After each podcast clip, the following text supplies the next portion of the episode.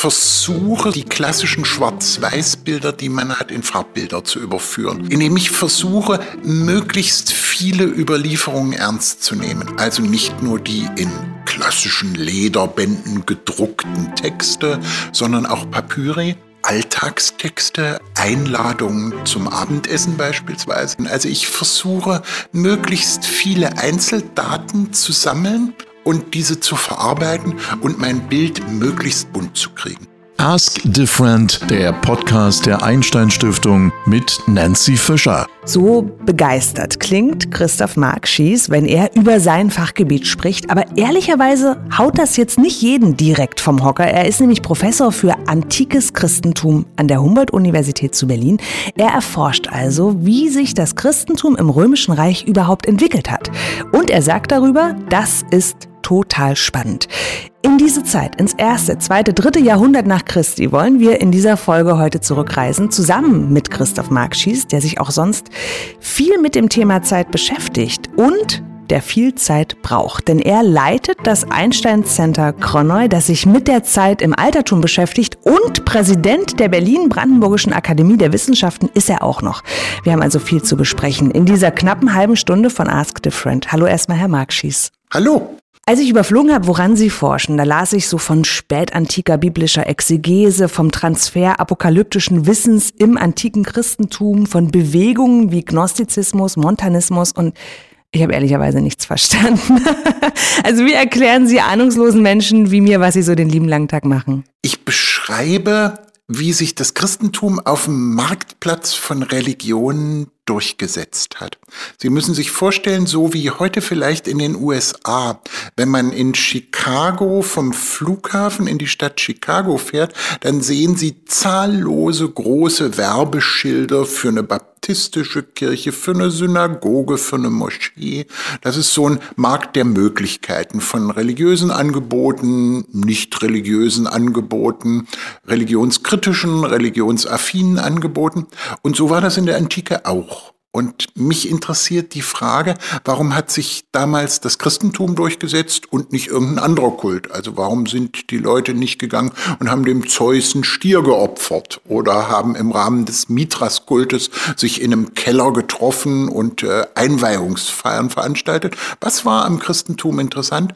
Und ich denke, das ist auch für heutige Situation spannend, denn wir leben ja auch in einer multireligiösen Gesellschaft, in der sehr unterschiedliche Ansprüche ausgehandelt werden müssen damit es eine friedliche Gesellschaft bleibt und nicht eine, die kracht, äh, in der es Clash äh, of Religions and Civilizations gibt, wie es das in der Antike gab. Ihr Lehrstuhl für antikes Christentum, der erforscht, das haben Sie jetzt ja gerade auch gesagt, ne? kurz gesagt, wie sich das vom ersten bis siebten Jahrhundert entwickelt hat, das Christentum. Eine Gesellschaft, die für mich sehr weit weg ist und auch schwer vorstellbar. Wenn Sie mal die Augen schließen und uns mitnehmen dorthin, welche Bilder haben Sie im Kopf? Eine Gesellschaft habe ich im Kopf, wenn ich an römisches Reich, römisches Kaiserreich denke, die unserer in manchem ziemlich ähnlich ist. Es fragen sich viele Leute, lohnt es sich überhaupt, sich für die Gesellschaft zu engagieren? Soll ich Staatsbeamter werden? Eine globalisierte Gesellschaft. Wenn Sie ein römischer Beamter oder Militär waren, mussten Sie damit rechnen, dass Ihr erster Dienstort Spanien war, Ihr zweiter Dienstort Nordafrika, dann wurden Sie an die persische Grenze versetzt äh, und ganz am Schluss haben Sie noch eine nette Stellung in Syrien gekriegt. Es wurde von ihnen erwartet, dass sie außerordentlich mobil waren. Es war eine stark uniforme Kultur, also sagen wir mal sehr pointiert so eine Coca-Cola-Kultur. Also ganz egal, ob sie jetzt in Nordafrika standen oder ob sie in Kleinasien standen, immer sah es auf dem Marktplatz ziemlich ähnlich aus. Es gab Versuche, eine bestimmte Auswahl von Sprachen verbindlich zu machen. Also insofern eine uns sehr, sehr ähnliche Zeit. Dann natürlich auch eine ganz andere Zeit. Eine Bundeskanzlerin hätte im Römischen Reich kein Gehalt bekommen, sondern man hätte erwartet, dass sie von ihrem eigenen Vermögen auch noch öffentlich was spendet. Also wenn sie in äh, Rom oder in den Provinzen eine verantwortliche Stellung hatten, wenn sie also beispielsweise Provinzialgouverneur waren, dann war das so, dass erwartet wurde, dass sie ein Sportstadion stiften oder eine öffentliche Brunnenanlage, wo man gutes Wasser bekommen konnte.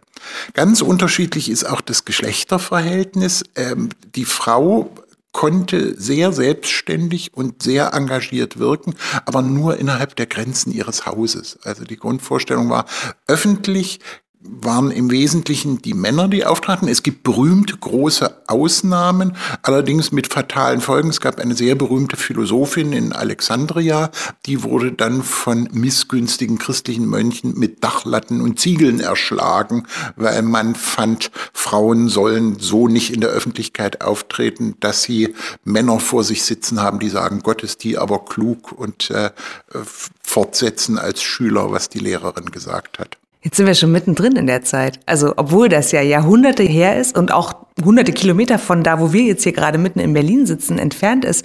Äh, wie überhaupt forschen Sie zu antikem Christentum ganz praktisch? Ich versuche, so kann man das vielleicht beschreiben, die klassischen Schwarz-Weiß-Bilder, die man hat, in Farbbilder zu überführen. Also was, was ich als Kind erlebt habe, die Mondlandung äh, äh Ende der 60er Jahre wurde noch in flackernden Schwarz-Weiß-Bildern gezeigt und inzwischen haben sie wunderbare Farbaufnahmen. Wie kriege ich Schwarz-Weiß-Bilder farbig? Indem ich versuche, möglichst viele Überlieferungen ernst zu nehmen. Also nicht nur die in klassischen Lederbänden gedruckten Texte, sondern auch Papyri, Alltagstexte, Einladungen zum Abendessen beispielsweise sind sehr interessant. Wer lädt wen wann ein? Es sind materielle Überlieferungen sehr interessant. Warum um Gottes Willen wird auf einer Hauptverkehrskreuzung eine Kapelle gebaut? Da muss ja irgendjemand damit umgehen, dass jetzt die Hauptkreuzung äh, kaputt ist und die Karren da nicht mehr fahren können. Also ich versuche möglichst viele Einzeldaten zu sammeln, und diese zu verarbeiten und mein Bild möglichst bunt zu kriegen. Ich finde es, wenn Sie es so erzählen, wenn Sie von der globalisierten Zeit damals und so Coca-Cola ähnlich sprechen, total spannend und frage mich trotzdem, was von alledem, was da vor 1500, 2000 Jahren war, ist denn für uns heute noch interessant und vor allem relevant? Also interessant ist natürlich ganz viel. Interessant ist auch das, was scheinbar nicht relevant ist, denn es könnte ja noch relevant werden. Sagen wir mal, als ich zu studieren begann, war das eine wohlgeordnete Welt. Da gab es evangelisch und katholisch und in einigen Vorstädten vielleicht in so einem kleinen Bütchen gab es noch eine Moschee. Inzwischen haben wir ja Auseinandersetzungen zwischen Religionen. Da verteilen bestimmte Islam islamische Gruppen Korane auf dem Potsdamer Platz und man fragt sich, dürfen die das? Was ist denn das überhaupt von Islam? Und plötzlich ist die Frage, wie gehen Religionen miteinander in einer multireligiösen Gesellschaft um, ganz, ganz interessant geworden. Also was interessant ist, verändert sich. Ich finde, römische Gesellschaft zu studieren ist deswegen ganz interessant, weil wir eine Gesellschaft in einer Krise beobachten. Es gibt gewaltige Migrationsbewegungen, mit denen das römische Reich nicht fertig wird. Diese Migrationsbewegungen hängen an Hunger und sozialen Problemen. Sie hängen aber offenkundig auch an großen Seuchen. Also wir sprechen gerade in Zeiten von Corona-Pandemie und man sieht, wie hilflos der römische Staat ist im Umgang mit der Migration. Der versucht, Verträge mit den großen Gruppen zu schließen. Ähm, eine Gesellschaft, deren Zusammenhalt nicht mehr richtig funktioniert. Es gibt im Römischen Reich eine wahnsinnige Inflation, mit der die nicht richtig zurechtkommen. Und es gibt im Römischen Reich einen nachlassenden gesellschaftlichen Konsens. Also das Römische Reich funktioniert anders, als man über lange Zeit geglaubt hat, nicht durch massive Truppenpräsenz, bei denen andere Völkerschaften unterdrückt werden, sondern funktioniert aufgrund eines Konsenses. Die Leute finden, hier ist gut Leben. Und dieser Konsens, hier ist gut Leben, und für diese Gemeinschaft, in der gut Leben ist, kann ich mich engagieren und zum Beispiel ein Sportstadion stiften, wenn ich das Geld habe, die bricht zusammen. Und damit, finde ich, haben wir viele Parallelerscheinungen zu heute. Ich will das nicht überzeichnen. Natürlich ist es eine ganz und gar auch fremde Gesellschaft, dass man im republikanischen Rom ähm, die erstgeborenen Töchter aussetzte und die einfach da lagen, weil man nur Männer als Nachwuchs haben wollte. Daran merkt man, das ist eine völlig fremde Gesellschaft. Ähm, und dann wird einem plötzlich doch deutlich äh, so Strukturen von Blutfede und ähnlichem, die auf den ersten Blick sehr fremd wirken, die hat es ja in auch unseren Gesellschaften noch ziemlich lange gegeben. Also das Fremde will ich nicht unter den Teppich kehren, aber es ist manches sehr, sehr ähnlich. Spätantike erinnert wirklich frappant manchmal an Gegenwart. Sie forschen selbst also zur Religion im weitesten Sinne, sind aber als einer der bekanntesten deutschen Theologen auch aktiv in der evangelischen Kirche, hier Berlin-Brandenburg gerade. Würde denn Forschung ohne Glaube für Sie funktionieren? Na sicher. Also äh, Forschung funkt, das kann man sich ungefähr so vorstellen wie in der Musikwissenschaft. Da gibt es einen großen Streit darüber, muss ich Cembalo spielen können, um ein Cembalo-Konzert analysieren zu können. Die Antwort ist natürlich nein, das muss ich nicht wenn ich Cembalo spielen kann, um ein Cembalo-Konzert zu analysieren, wird meine Analyse natürlich anders. Und ich finde, der Wettbewerb ist spannend. Also ich unterhalte mich sehr, sehr gern mit Kollegen, die sagen, was ist das für eine absurde Religion, Christentum? Wie konnte sich das überhaupt durchsetzen? Dann wird's ja erst spannend. Nein, äh, Wissenschaft hat ja immer was mit Perspektivität zu tun. Sie sehen von dem großen Kuchen, um mal diese Metapher zu verwenden, nur einen kleinen Ausschnitt. Ähm, den betreiben sie nach bestimmten Regeln und Unsere theologischen Fakultäten sind so konstruiert wie die medizinischen und die juristischen auch. Sie führen auf bestimmte Berufe und sind an diese Professionen gebunden.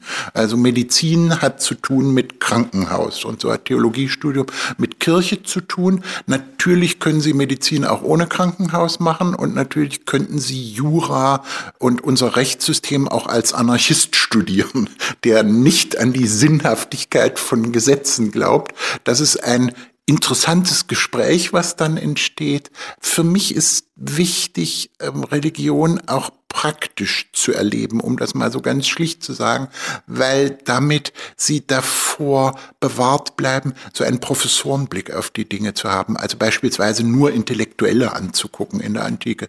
Sie merken dann, ähm, es gibt immer Menschen, die über Religion nachdenken, es gibt aber auch solche, die das praktizieren und nicht so furchtbar viel drüber nachdenken. Aber gibt es dann in diesen Situationen für Sie, also wo die sehr faktenbasierte Forschung quasi auch mal im Widerspruch stand zum eher ich sag mal, unlogischen Glauben? Ich habe das unglaublich große Glück, dass ein solcher Widerspruch nie aufgetreten ist, weil ich sehr liberal in Berlin aufgewachsen bin. Also ich gehöre nicht zu den Leuten, die, das gibt es natürlich immer aus sehr, sehr engen religiösen Verhältnissen äh, stammen und plötzlich feststellen, ach Gott, die Welt wurde ja überraschenderweise doch nicht in sieben Tagen geschaffen. Ich habe von vornherein immer wahrgenommen, wenn in der Bibel gezählt wird, ähm, ist das nicht eine mathematische Zählung durch, weiß ich nicht, die ähm, äh, Anstalt, die physikalisch die Zeit mit einer Atomuhr bestimmt. Und insofern ist eigentlich an der Stelle jetzt nie ein Widerspruch aufgetreten, dass ich dachte, ähm, Glaube oder Wissenschaft stehen jetzt direkt gegeneinander und ich muss mich für eines von beiden entscheiden, sondern das ist ein ähm, interessantes Wechselverhältnis, das mir viel Vergnügen und Spaß macht. Das ist eine Ihrer Aufgaben, über die wir jetzt gesprochen haben. Eine andere ist, Sie leiten ja auch gemeinsam mit zwei anderen Kollegen das Einstein Center Kroneu. Da untersuchen Sie mit verschiedenen Unis, Stiftungen, Instituten zusammen das Thema Zeit. Bevor wir da detaillierter darüber sprechen, welche Rolle spielt denn Zeit überhaupt in Ihrem Alltag? Meistens eine etwas unglückliche. Ich habe zu wenig. Und äh, es gab früher mal bei der Wochenzeitung Die Zeit einen Preis ausschreiben. Da konnten Sie, ich glaube, 1000 Mark im Abreißblock gewinnen. Ich würde gern 365 Tage im Abreißblock gewinnen und würde die mal gern irgendwo dazuschieben und habe immer noch mal die Hoffnung, dass irgendwann ein solcher Moment kommt. Nein, ich denke, deswegen so viel und so gern über Zeit nach, nicht wegen eigener Zeitprobleme. Das ist äh, eine Frage des Zeitmanagements, die sie mal besser und mal schlechter hinbekommen und wo man ja hoffentlich auch ein bisschen lernt, sondern weil mich als Historiker interessiert, die basalen Kategorien, nach denen ich Geschichte rekonstruiere. Also wer handelt? Wie funktioniert Handeln, ist so eine der zentralen Fragen. Und eine weitere Frage ist, wie gehen Menschen mit Zeit um? Ich habe früher immer gedacht, in antiken Gesellschaften hatten die Leute noch keine Armbanduhr und die exakte Zeit spielte keine Rolle. Und ich habe mir was aus meinen eigenen Studienerfahrungen im Nahen Osten vorgestellt, dass einem Zeit relativ gleichgültig wird. Ich entsinne mich, dass ich mal an der israelisch-ägyptischen Grenze vier Stunden gewartet habe und das nicht schlimm fand und eher störend fand, als es dann weiterging. Während ich jetzt natürlich ganz ärgerlich bin, wenn der Bus nicht äh, zur rechten Zeit kommt oder irgendeine Terminverabredung nicht passt. Und ich habe festgestellt, das ist leider ein ganz bitteres Vorurteil, denn die Menschen hatten zwar keine Taschenuhren, das ist ja eine Erfindung des 16. Jahrhunderts, und öffentliche Uhren gab es auch nur in sehr großen Städten, aber sie haben sich auf Dörfern präzise zu Uhrzeiten verabredet, zum Beispiel zum Abendessen. In der Tat. Wie denn? Weil man, und dazu brauchen wir bei Chronoi die Neurologen und die Neurologinnen, die Chronobiologie, weil sie auch ohne exakte Zeitmessinstrumente, zum Beispiel mit Hilfe der Sonne, sehr gut ein internes Zeitgefühl haben. Also denken Sie an die vielen Leute, die zwei Minuten vor dem Wecker aufwachen. Sie könnten den Wecker wegstellen, wissen Sie äh, intuitiv, wann 7 Uhr ist. Wenn Sie das trainiert haben, wenn Sie keinen Wecker haben und so weiter und so fort. Und das zu bemerken und festzustellen, ja, das erleben wir ja auch in den antiken Quellen. Und die Vorstellung, dass die Leute damals doof waren und äh, irgendwie, wenn sie sich um acht verabredeten, das Abendessen erst um zehn begann. Nein, natürlich nicht, denn auch in der Antike war verkochtes Essen schon wenig schmackhaft. Und die, die es kochten, wollten nicht, dass das Essen verkochte, weil die ganze eingeladene Belegschaft zwei Stunden später kam. Das ist ja spannend. Das heißt also, dieses ganze Thema, was wir hier so bei uns immer thematisieren, Zeitmanagement, Zeitrechnung, Zeitbewusstsein, was das Chronoi Center ja auch erforscht, das gab es damals auch alles, obwohl niemand eine Uhr hatte. Ja, das gab es. Zeitmanagement und es gab es sogar in einem sehr besonderen Maße. Ähm, wenn Sie sich vorstellen, wir klagen ja alle ein bisschen über das berühmte Jetlag. Sie kommen aus Amerika zurück und denken, oh Gott, äh, bin ich jetzt eigentlich am Tag oder ist es Nacht? Und das gab es in der Antike auch, weil es verschiedene Zeitrechnungen gab. Sie konnten nach Olympiaden datieren, befanden sich also im zweiten Jahr der 27. Olympiade. Sie konnten nach Kaisern datieren. Sie konnten nach Gründungsjahren der Stadt datieren. Und wie Leute mit unterschiedlichen Datierungen umgehen. Ähm, man kann an Japan denken, wo es ja auch die äh, europäische Datierung gibt und gleichzeitig die Kaiserjahre oder an China denken. Also Synchronisationsprobleme unterschiedlicher Zeitrechnungen treten nicht erst auf, seitdem sie über den Atlantik fliegen können. Ich kann mir vorstellen, für Sie spielen die Grenzen zwischen Natur- und Geisteswissenschaften zum Beispiel gar nicht mehr so eine große Rolle. Sie waren ja auch Präsident der Humboldt-Universität, sind jetzt seit Juli 2020 Präsident der Akademie der Wissenschaften, also der größten außeruniversitären geisteswissenschaftlichen Forschungseinrichtung hier in Berlin und Brandenburg. Können Sie sich überhaupt vorstellen, wie ein Leben ohne Wissenschaft aussieht? Schon Urlaub. Also im Urlaub forsche ich ja nicht, sondern ähm, ich kann mir gut vorstellen, dass es ein Leben ohne Wissenschaft gibt. Und gerade deswegen ist mir Kommunikation sehr wichtig. Also versuche ich Ergebnisse meiner Wissenschaft so zu erzählen, dass Menschen, die nicht aus wissenschaftlichen Zusammenhängen kommen, damit was anfangen können. Ja, ich hoffe, ich kann mir ein Leben ohne Wissenschaft vorstellen.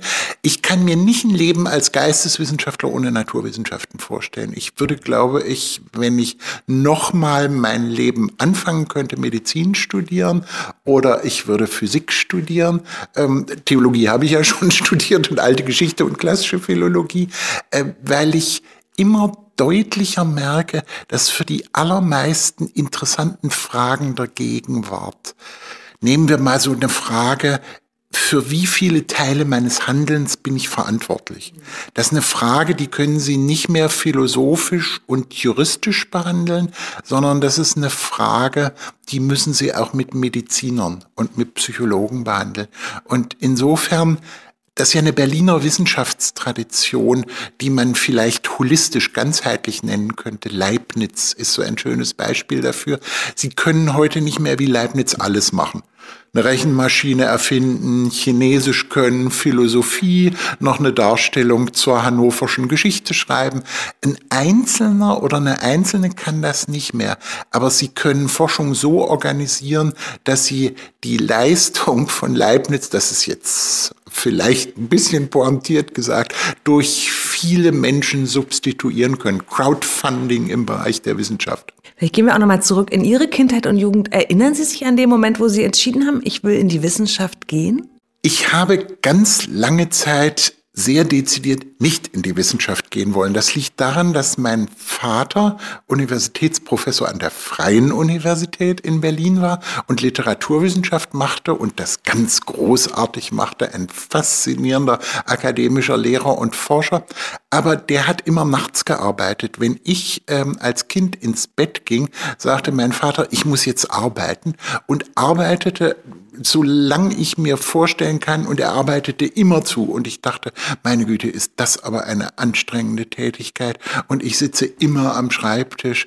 Und ich habe eigentlich ganz, ganz lange Zeit gedacht, nein, du wirst evangelischer Pfarrer, dann hast du viel mit Leuten zu tun, deine Arbeiten wechseln ständig ab, mal alte Menschen, mal junge Menschen, mal äh, Trauerbesuche, mal äh, Hochzeitsbesuche. Und ich weiß noch ganz genau, als ich meine Promotion hinter mich gebracht hatte, blickte mich der Dekan meiner Fakultät in Tübingen ernst an und sagte, wir erwarten, dass Sie sich habilitieren. Da habe ich gedacht, na gut, dann habilitieren wir uns halt mal. mein, mein Leben hat viel mit Zufällen zu tun. Und äh, ich, ich bin ungeheuer glücklich, wo ich dort jetzt bin. Ähm, aber ich ähm, muss gestehen, als ich jetzt äh, die Präsidentschaft der Berlin-Brandenburgischen Akademie angetragen habe, das ist ja sicher nochmal ein anderes Arbeitsprofil als auf einer Professur sitzen äh, und forschen und lehren, habe ich gedacht, auch eine wunderschöne Aufgabe. Das machen wir jetzt mal mit aller Kraft. Also mein Leben hat aus sehr verschiedenen Dingen bestanden. Es ist nicht so, dass ich irgendwie von dem Moment an, wo ich denken kann, deutscher Universitätsprofessor werden wollte. Mal angenommen, Sie hätten jetzt noch einen Wunsch frei, was Sie durch Ihre Forschung entwickeln, entdecken, erreichen könnten. Hätten Sie einen? Naja, klar. Also ich würde mir wünschen, streiche ich würde, hat mein Lateinlehrer immer gesagt. Fangen Sie den Satz nochmal ohne ich würde an. Ich wünsche mir, und zwar ziemlich fest, dass unsere Forschung dazu beiträgt, in einer Gesellschaft, in der viele ähm, Krisenmomente sichtbar sind, allzumal jetzt nach einer Pandemie man befürchten muss, dass die öffentlichen Finanzen in große Unordnung kommen, dass die gesellschaftlichen Konflikte sich verschärfen. Ich wünsche mir und möchte dazu beitragen, dass wir in einer friedlichen und gerechten Gesellschaft leben. Und alles das, was ich dazu tun kann, und letztlich dient dem eigentlich alles, was ich auch wissenschaftlich und in Wissenschaftsadministration und Kommunikation mache. Ähm, wenn ich mir was wünschen darf, wünsche ich mir, dass ich damit Erfolg habe, dass ich einen ganz klitzekleinen Beitrag dazu leisten kann und mit den vielen Kolleginnen und Kollegen und Mitarbeitern der Berliner Akademie einen vielleicht etwas größeren, als ich das als Individuum könnte. Unsere Zeit ist jetzt schon so langsam am Ende und Sie haben auch nicht mehr viel. Ich weiß, ich will die auch nicht zu lange strapazieren. Aber als letzte Frage, wenn ich mir jetzt vorstellen müsste, ich hätte hier diesen Kalender mit 365 freien Tagen und ich gebe Ihnen den 10. Juni als Geschenk. Was würden Sie machen, wenn Sie heute keine Termine hätten? Ich würde versuchen zu reisen, weil ich den festen Eindruck habe, und der hat sich im Laufe meines Lebens immer mehr verstärkt, dass sie durch Reisen am besten Geschichtswissenschaft machen können, indem sie sich mit anderen Leuten unterhalten, indem sie Ortslagen sehen, also wenn Sie zum ersten Mal, weiß ich nicht, in Ephesus stehen und sehen, wie der Hafen da aussieht und sich klar machen, in Ephesus gab es eine Straßenbeleuchtung und es war absolut klar, dass im Hafen Tag und Nacht gearbeitet wurde und dann wird Ihnen plötzlich klar, dass bestimmte Thesen über Beschleunigung als das Theorem der Neuzeit irgendwie nicht stimmen können, weil schon in der Antike es ziemlich beschleunigt und wahnsinnig schnell zuging. Also reisen können. Ich würde mir was aussuchen, wo ich gern mal äh, hinreisen würde. Ich war leider noch nie aus bekannten Gründen im Libanon. Ich war leider noch nie in Libyen. Das sind äh, Orte, und, und Landschaften, die man als Mensch, der sich mit Antike beschäftigt, unbedingt mal gesehen haben sollte. Da gibt es spannende Wissenschaftlerinnen und Wissenschaftler, mit denen ich mich mal gern unterhalten würde. Also den von Ihnen mir frei zur Verfügung gestellten Tag nutze ich, sagen wir mal, für eine Reise äh, in den Libanon. Ein Tag, dann mit Jetlag kommen Sie wahrscheinlich zurück, Herr Markschis. Christoph Markschis forscht zur Zeit und zum antiken Christentum und hat uns mitgenommen, zumindest auf eine kleine Zeitreise in die Antike. Ganz herzlichen Dank dafür. Gerne. Das war Ask Different, der Podcast der Einstein Stiftung. Ich bin Nancy Fischer. Ich freue mich, dass Sie sich die Zeit zum Zuhören genommen haben. Bis zum nächsten Mal.